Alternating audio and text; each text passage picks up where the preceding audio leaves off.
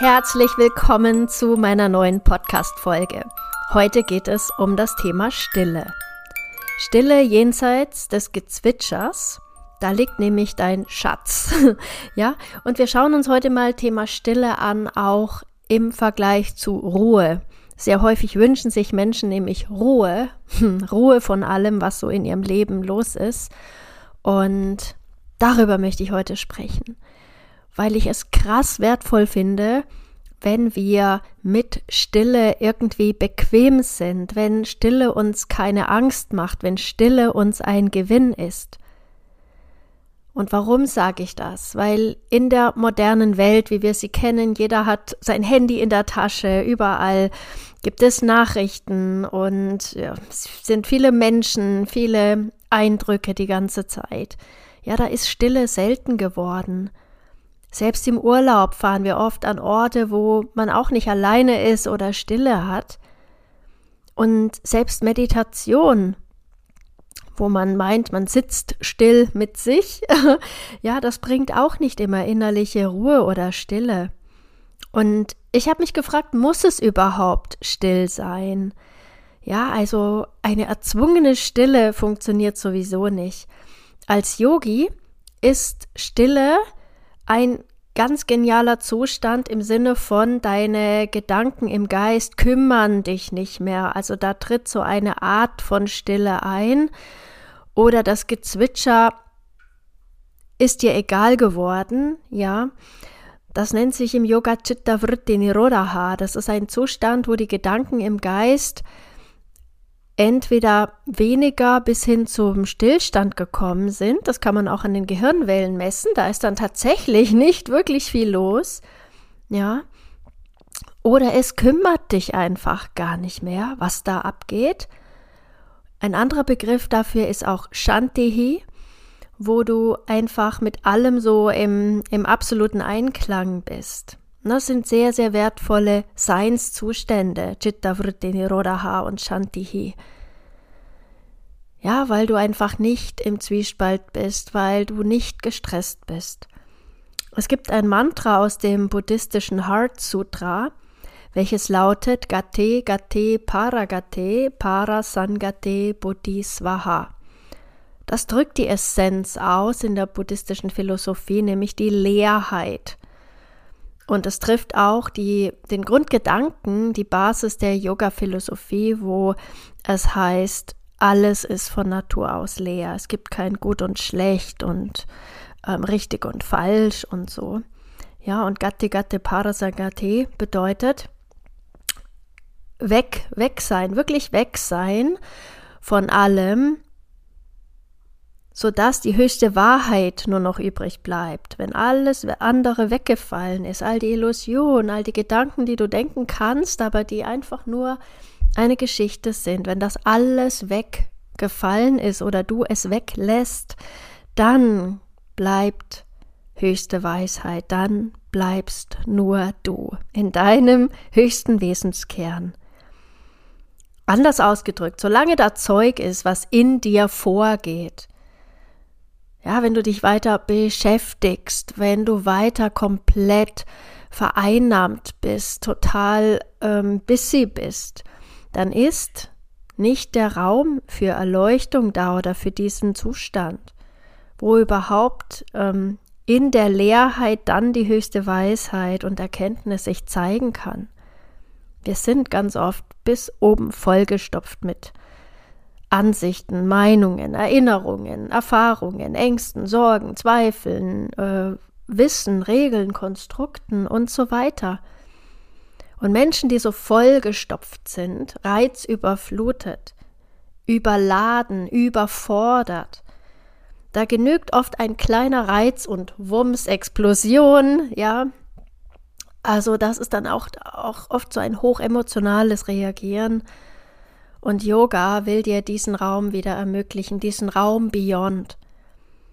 Du brauchst wirklich keine Angst haben vor der Stille. Stille beschreibt einfach den Zustand von Yoga, von absolutem Einklang. Etwas komplett harmonisches, geniales. Das ist dieses Jenseits von all dem Zeug. Denn nur dann bist du in deinem Sein, in deiner Wahrheit, in deiner Essenz. Dann kannst du dich erkennen und neu justieren, sodass dein Außen zu deinem inneren Wesen passt. Was Menschen heute stresst und unglücklich macht, ist ja, dass es so eine absolute Inkongruenz gibt zwischen innen und außen. Ja, das, das kann dich fertig machen. Daher kommt der meiste Stress, ehrlich gesagt. Aus dieser Unzufriedenheit. Und dann hilft es nicht, wenn wir uns einfach nur Stressresilienztechniken suchen und Atemarbeit oder irgendwelche Entspannungstechniken lernen, weil du veränderst da nichts an der Ursache für diesen Stress. Ja, dann bleibt das Leben im Grunde ein Kampf und Krampf. Du lebst nicht dein Leben, du entfaltest dich nicht so, wie du es könntest. Du hältst dich dauernd zurück, lässt dich bremsen, bremst dich selber und das fühlt sich absolut nicht gut an. Wenngleich es im Durchschnitt ähm, bei den Menschen ebenso ist. Ja, es ist das Normale leider, dass man gewisse Dinge im Leben tut, dass jeder Stress kennt, Stress hat. Und was, wenn dein Ideal es aber ist, dass das längst irgendwann hinter dir liegt, dass du niemals mehr gestresst bist, dass du deine Wahrheit lebst, dass du für den neuen Standard stehst, für die neue Zeit, wo Menschen das verstehen, ja, ihr Leben bewusst zu leben. Und ich finde, wer die Magie der Stille nicht kennt, macht sich falsch. Dann bist du nicht der Mensch, der du in Wahrheit bist weil nämlich der ganze Lärm von außen und dein wilder Monkey Mind dein Leben dirigiert. Selbst ermächtigt zu leben bedeutet für mich, das alles auszuhalten, ja, diesen Monkey Mind und all diese Diskrepanzen zwischen innen und außen und zu beschließen, ich erkunde jetzt mein eigenes Wesen tiefer. Ja, diesen Lärm zu durchdringen, es gibt auf diesem Weg der Selbsterkundung ganz viele Missverständnisse, wie ich finde, insbesondere was die Stille oder die innere Ruhe angeht. Gerade in Phasen von persönlichen Umbrüchen, also wenn du merkst, boah, jetzt ist Veränderung angesagt. Ja, oder Wachstum angesagt, also so ein Next Level, wenn du erklimmen möchtest, dann kann es in dir alles andere als ruhig sein als still sein.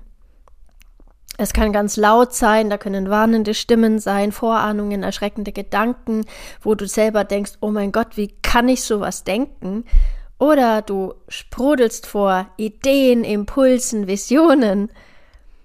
Viele Menschen kommen damit dann nicht klar und sagen, oh mein Gott, nein, na, das ist too much for me.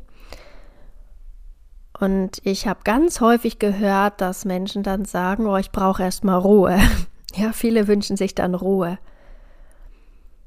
Und ich merke, das ist genau der verkehrte Weg.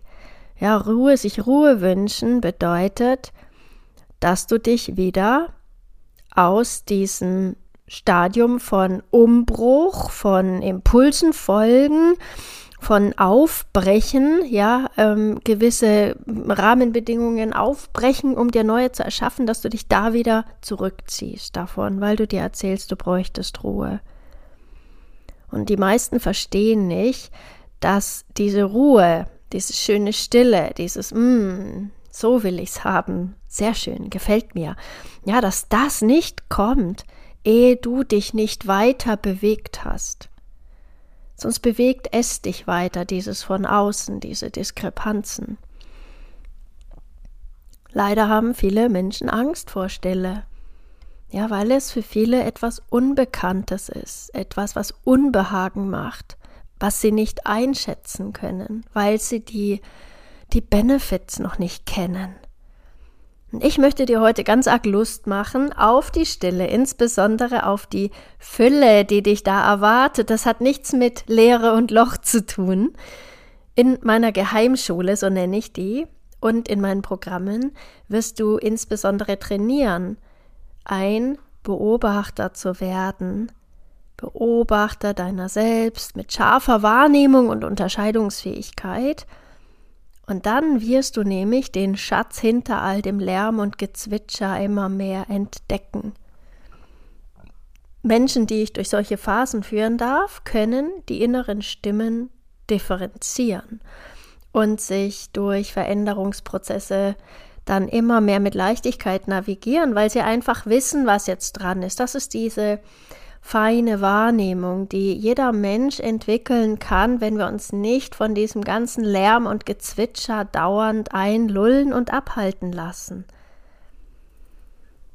Ich merke auch Menschen, die sich keine Begleitung nehmen oder es sehr lange dann selber versuchen und es dann doch nicht funktioniert mit größeren Moves in ihrem Leben, die hängen ganz, ganz oft in einer sehr beliebten Lüge fest, die heißt, ich brauche meine Ruhe. Ich brauche erstmal Ruhe, ich brauche Zeit und Ruhe. Vielleicht geht es dir auch so und dann frag dich mal, ob dir das jemals geholfen hat.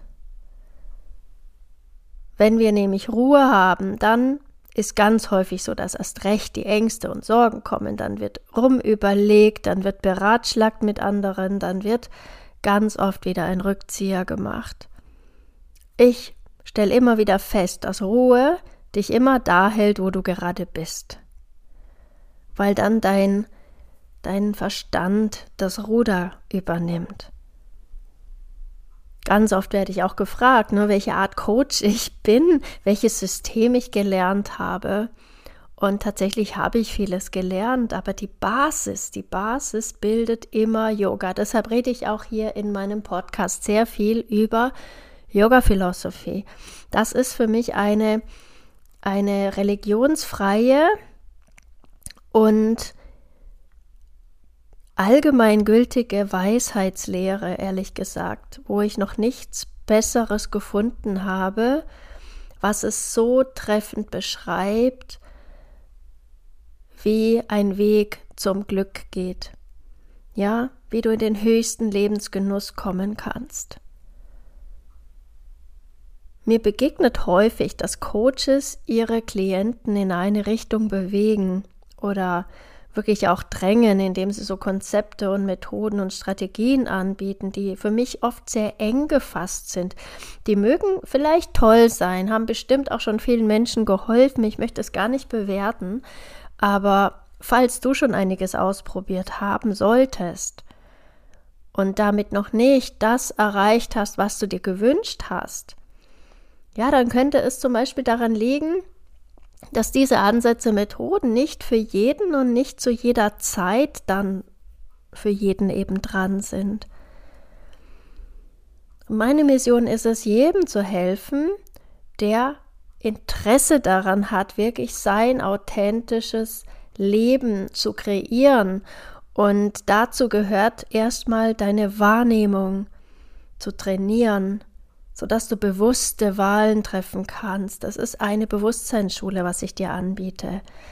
Sodass du dich im Raum der Möglichkeiten frei bewegen kannst, dir keine solchen Geschichten mehr erzählst und auch keine Angst hast. Also eigentlich hast du dann vor nichts mehr Angst und schon gar nicht vor der Stille, weil die Stille so wertvoll ist, weil du eben weißt, auch all diese Gedanken hier, die muss ich nicht ernst nehmen, das bin nicht ich.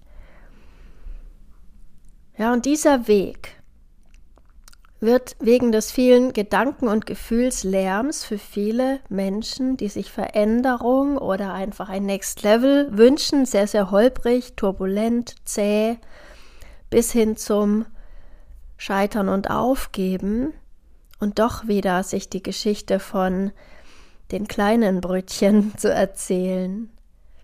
Ja, es gibt wirklich so viele Verhinderungskonzepte, auch in Bezug auf innere Stille und wie wir da hinkommen.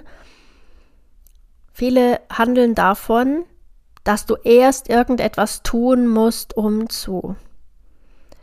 Ich habe aus meiner Welt inzwischen alle Umzu-Dinge sehr kritisch beleuchtet und auch rausgekegelt. Und ich frage dich heute, glaubst du all das? Glaubst du zum Beispiel, dass alle Gefühle gefühlt werden wollen? Glaubst du, dass alle Gefühle ihre Berechtigung haben? Glaubst du, dass du jeder Sache auf den Grund gehen musst, immer die Ursache finden musst, so wie wenn du eine Wurzel ziehst von irgendeiner Karotte? Glaubst du, dass Gefühle dir immer irgendwas widerspiegeln wollen, zum Beispiel deine Bedürfnisse? Glaubst du, dass alles irgendwie mit dir zu tun hat, was dir andere irgendwie nur spiegeln? Glaubst du, dass du Nein sagen musst und dich abgrenzen musst? Glaubst du, dass du dich vor negativen Energien schützen musst? Glaubst du, dass du keine Gefühle unterdrücken darfst, weil dann irgendwas nach hinten losgeht? Als wären Gefühle wie so ein Pulverfass? Glaubst du, dass du immer wieder durch Prozesse gehen musst, zu Kindheit, Schatten, Blockaden, Verzeihensprozesse und so weiter? Also ich glaube das nicht mehr. Ich habe das lange versucht und ähm, längst nicht die Ziele erreicht, die ich immer mir erhofft hatte. Es ist häufig dann für den Moment besser und dann aber ist das alles wieder da. Und heute, da ich Aura-Designerin bin, verstehe ich auch, warum diese Dinge alle überhaupt nicht funktionieren können. Und ich mache das alles nicht mehr. Ja, was mich nicht frei macht, das entglaube ich. Und weil ich sehe, wie viele Menschen sich auf diesem Weg der Suche immer wieder verlieren in solchen Ansätzen und am Ende nichts gewinnen und alles eine ewige Suche bleibt, habe ich einen Weg kreiert, mit dem jegliche Veränderung kinderleicht ist. Was, wenn Freisein insbesondere mit emotionaler Freiheit verbunden ist? Die größte Verhinderung, so sagen die Yogaschriften, ist Angst, subtile Angst. Angst steckt fast hinter aller, eigentlich immer hinter allem, was dich in irgendeiner Form bremst. Ich habe mich wirklich noch nie so frei, so glücklich, so kreativ und auch progressiv erlebt, wie seit ich konsequent meinen Emotion Code lebe. So nenne ich nämlich mein Programm oder meinen Kurs, den ich genau dafür, für emotionale Freiheit entwickelt habe. Und wenn du den Impuls jetzt hast, meinen Weg zur emotionalen Freiheit und zu genussvoller Stille kennenzulernen, dann hol dir meinen Emotion Code Kurs. Das ist ein Online-Kurs, den kannst du jederzeit starten. Ich kreiere ab Ende Februar die dritte Staffel sogar, weil ich immer wieder Updates gebe.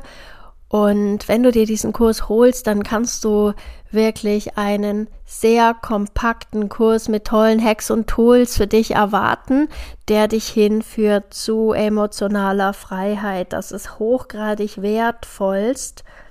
Es ist wertvollste Heilalchemie auf tiefster Ebene, mit der du die höchste Form emotionaler Kompetenz erlernst und endlich ein freier Mensch wirst mit ganz vielen neuen Möglichkeiten, na, die dir dann offen stehen. Wenn du nicht diesen Lärm dauernd verarbeiten musst, den Gefühle die ganze Zeit erzeugen. Hat dir dieser Podcast gefallen? Dann abonniere ihn und ich freue mich sehr, wenn du meinen Podcast mit ganz vielen Sternchen bewertest und auch wenn du ihn mit anderen potenziellen Holistic Warriors in deinem Umfeld teilst. Du möchtest mehr? Dann mach bei meiner nächsten kostenfreien Challenge mit oder buch dir eins meiner transformierenden Programme. Alle Informationen findest du auf www.holisticwarrior.de. Alles Liebe, be happy, know your mission, create your life. Deine Annette.